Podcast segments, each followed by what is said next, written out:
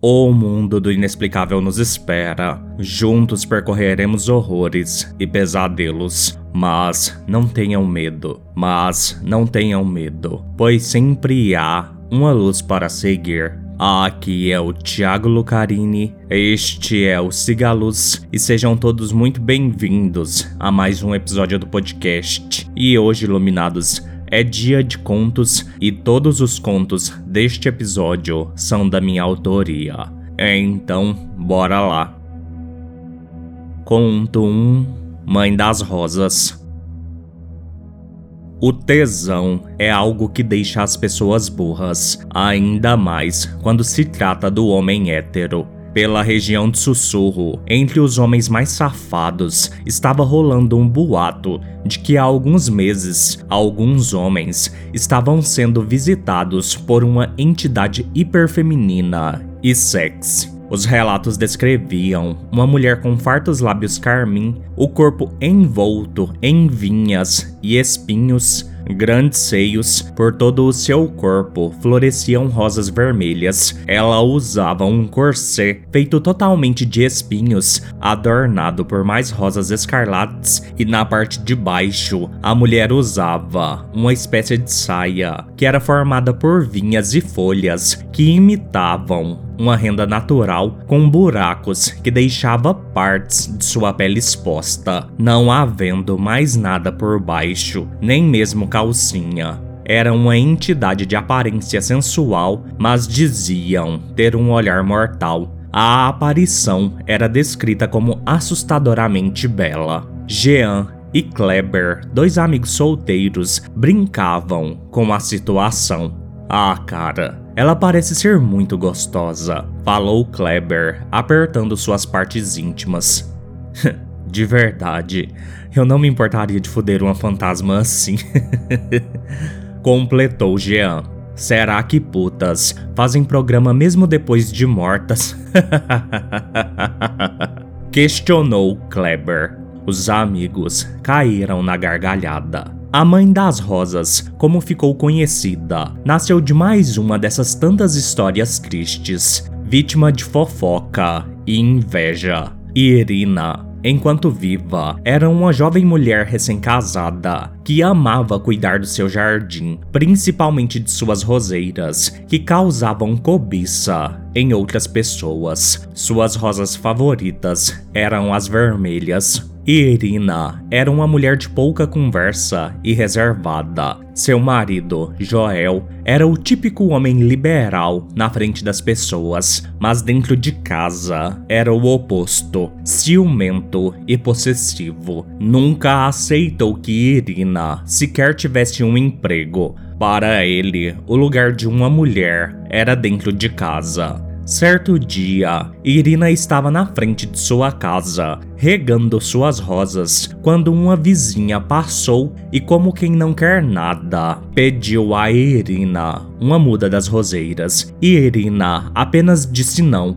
pois não estava na época em que se podia tirar mudas das roseiras e, portanto, ela não faria isso apenas para ser amigável. A vizinha ficou ofendida com a recusa de Irina e, a partir daquele instante, tramou um plano. A vizinha descobriu o telefone pessoal de Joel e passou a mandar mensagens sugerindo que a mulher dele não era fiel de início, o homem recusou a ideia. Contudo, o número desconhecido passou a mandar fotos de homens indo à casa dele quando Joel não estava presente. Até que a paciência do homem derramou e então ele confrontou a inocente Irina. A mulher obviamente negou tudo. Alegou que os homens que visitavam a casa eram apenas entregadores de alguma encomenda ou prestadores de serviço,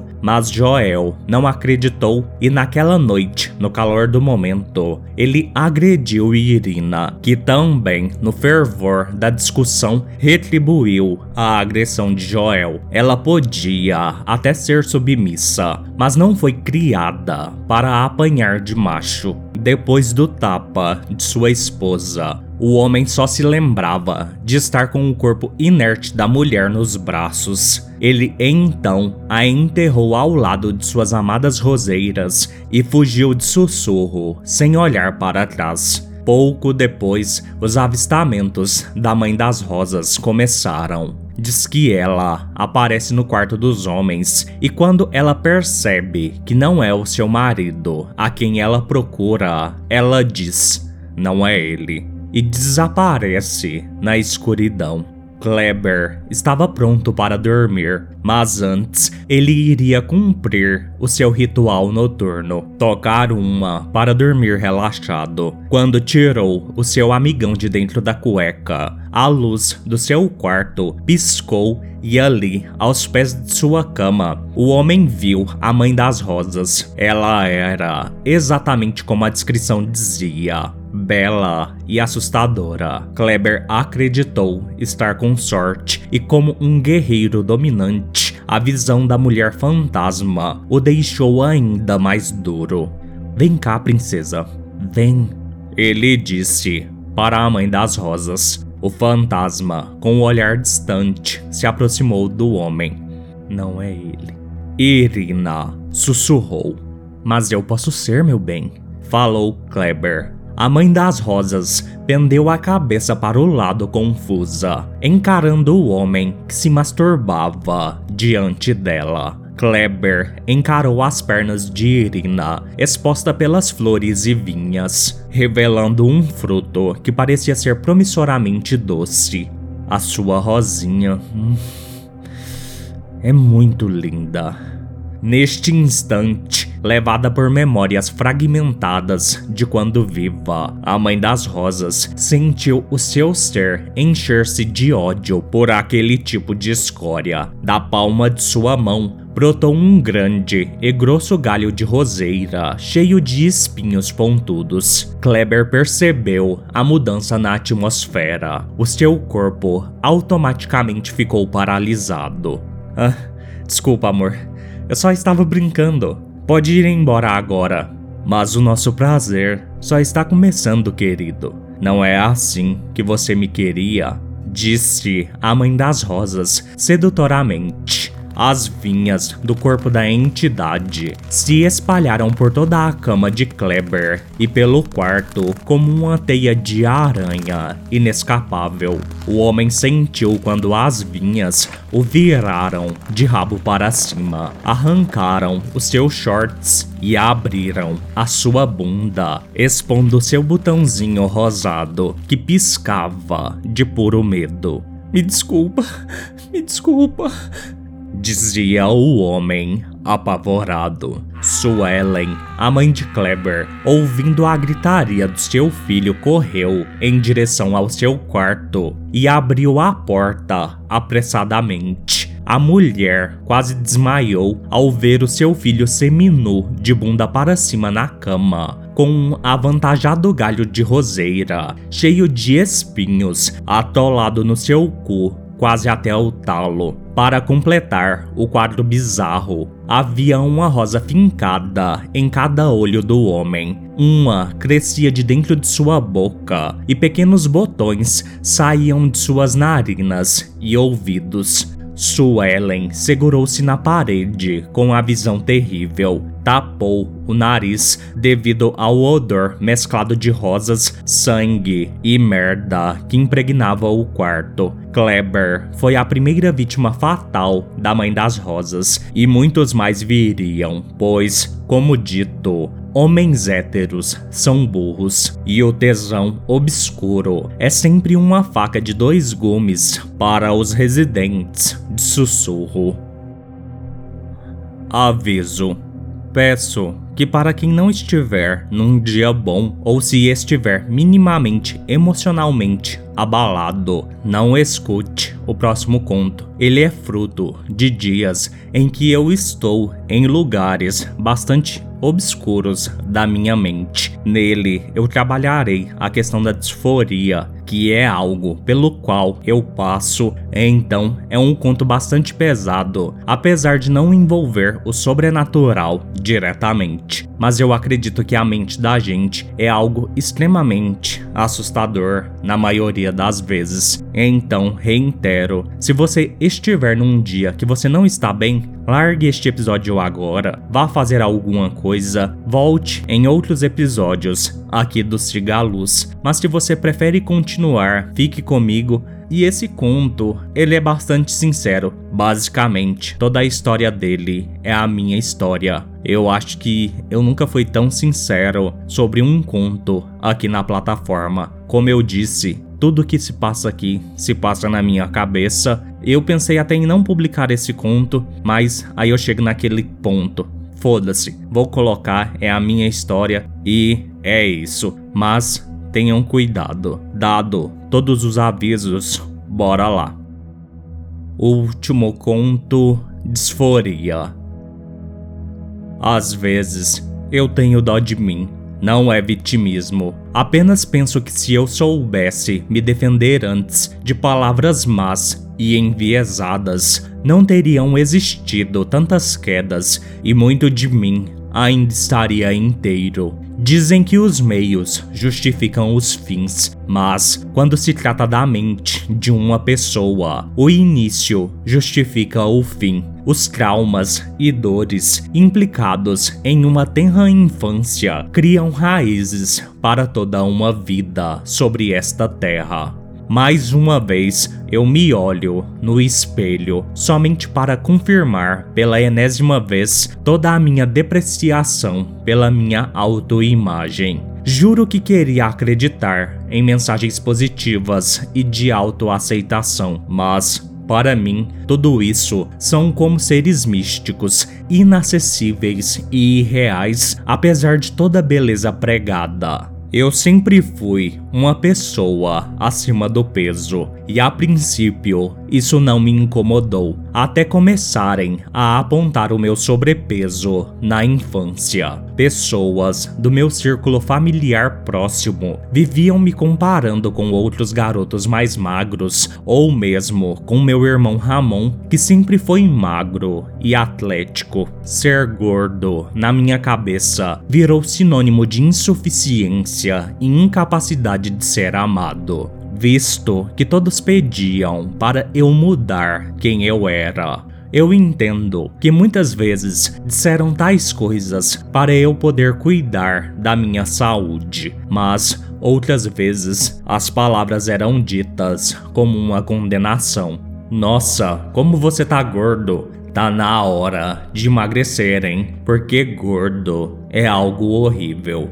Meus apelidos por muito tempo foram balão, Baleia e Rodolfo Balofo. Até certa idade, eu ria junto com os outros sobre esses apelidos e piadas. Mas depois com o amadurecimento e que eu entendi a mensagem, eu passei a chorar sozinho e em silêncio. Talvez, com sorte, chorar emagrecesse.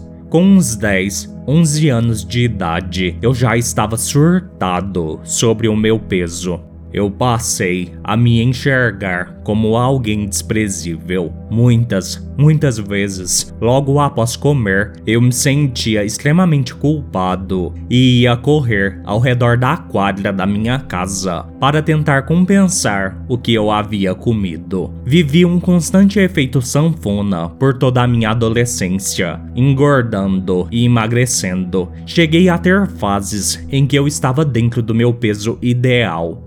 Contudo, eu nunca, nunca me enxerguei como uma pessoa magra. Na minha cabeça e no reflexo, eu sempre estava gordo. No meu olhar, sempre faltou carinho para comigo mesmo. Por anos, evitei espelhos, evito me encarar, pois, por mais que eu me arrumasse, eu nunca me sentia bonito ou aceitável. Eu sempre enxergava uma deformidade monstruosa e internamente eu criei uma idolatria pela magreza. Eu invejo profundamente pessoas magras. Parece e soa realmente imbecil, mas eu já chorei muito vendo fotos de homens com corpos esculturais, sabendo que eu nunca terei um corpo daqueles. Quantas vezes eu estava comendo e eu pensava enquanto comia.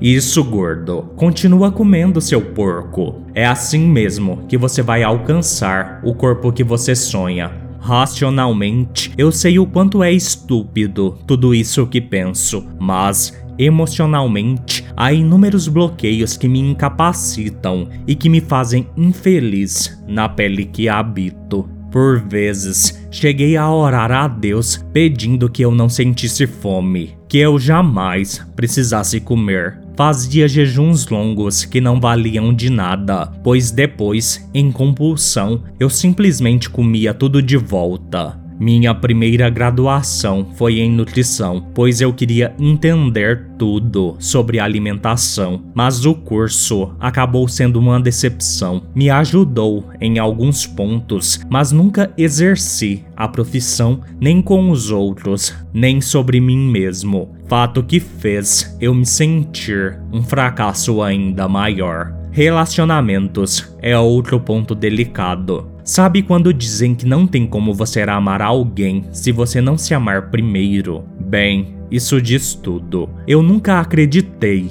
que alguém pudesse me amar, amar este corpo que eu desprezo com todas as minhas forças. Pessoas já disseram me achar bonito, mas na minha cabeça elas estavam tirando sarro da minha cara ou eram realmente loucas. Resultado: tenho uma vida de isolamento e solidão a qual estou habituado. Eu compreendo perfeitamente que eu deitei na cama que fizeram para mim. Em algum momento, talvez eu pudesse ter me libertado disso, mas tantos anos depois, o que foi plantado lá no início floresceu e enraizou-se com força total contraditoriamente, ter sido ridicularizado e inferiorizado por tanto tempo me fez ter um olhar gentil com o corpo de outras pessoas. Eu jamais apontava características, não dizia nada sobre nada quanto ao corpo alheio, pois nunca sabemos o que dói no outro. Minha cabeça é tão fodida que eu sempre achei muitas pessoas gordas bonitas e atraentes Contudo, eu não consigo admitir essa característica em mim. Vai entender. Eu já estava no final do segundo litro de vodka pura. Eu estava completamente nu em frente ao espelho, diante do corpo jamais amado. Finalmente, eu construiria tudo aquilo que sonhei e de forma definitiva. Eu já estava muito bêbado. Me encarei no espelho pela última vez. Eu, estranhamente, sentia uma imensa sensação de liberdade. Me belisquei e a bebida já tinha feito o seu efeito de adormecer. Então, Peguei a faca que estava sobre a tampa do assento sanitário e comecei o trabalho de arrancar toda a gordura de mim. Talvez eu saísse vivo. Talvez.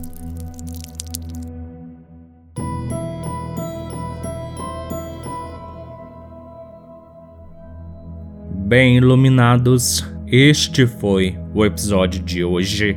Mandem relatos para sigaluspodcast@gmail.com ou no número 62992553601.